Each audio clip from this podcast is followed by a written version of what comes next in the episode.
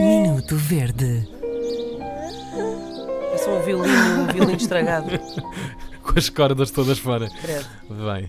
Olha, eu vou trazer-vos mais uma daquelas expressões que me deixa verde. Aliás, não sei se a rubrica hoje não deveria ser roxo, um minuto roxo, porque deixa-me muito roxo.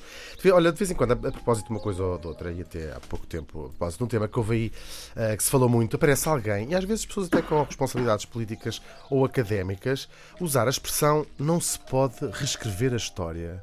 Não se pode reescrever a história. Falou-se agora muito a propósito do Museu do Salazar. Isto, oh meus amigos, a história é precisamente uma ciência que constantemente se reescreve, eh, estão a ver à luz de novos entendimentos, de novos valores culturais, de novas perspectivas, de novas fontes, como por exemplo encontrar um documento ou uma gravação eh, de uma pessoa, eh, ou até descobertas arqueológicas, por exemplo, e também à luz de novos avanços científicos, como a genética, a descoberta do ADN, decifrar uma língua antiga ou uma língua que não se conhecesse, não é?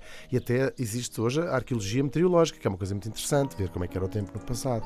Por isso, a história só se reescreve todos os dias, todos os anos, todos os séculos. Portanto, não digam mais, nunca mais na vida, digam eles querem reescrever a história. Pois querem. É por isso é que são cientistas e historiadores. Quem diz que não se pode reescrever a história, ou não sabe o que é que quer dizer re- reescrever, ou não sabe o que é que é a história. Parece justo. Foi perfeito.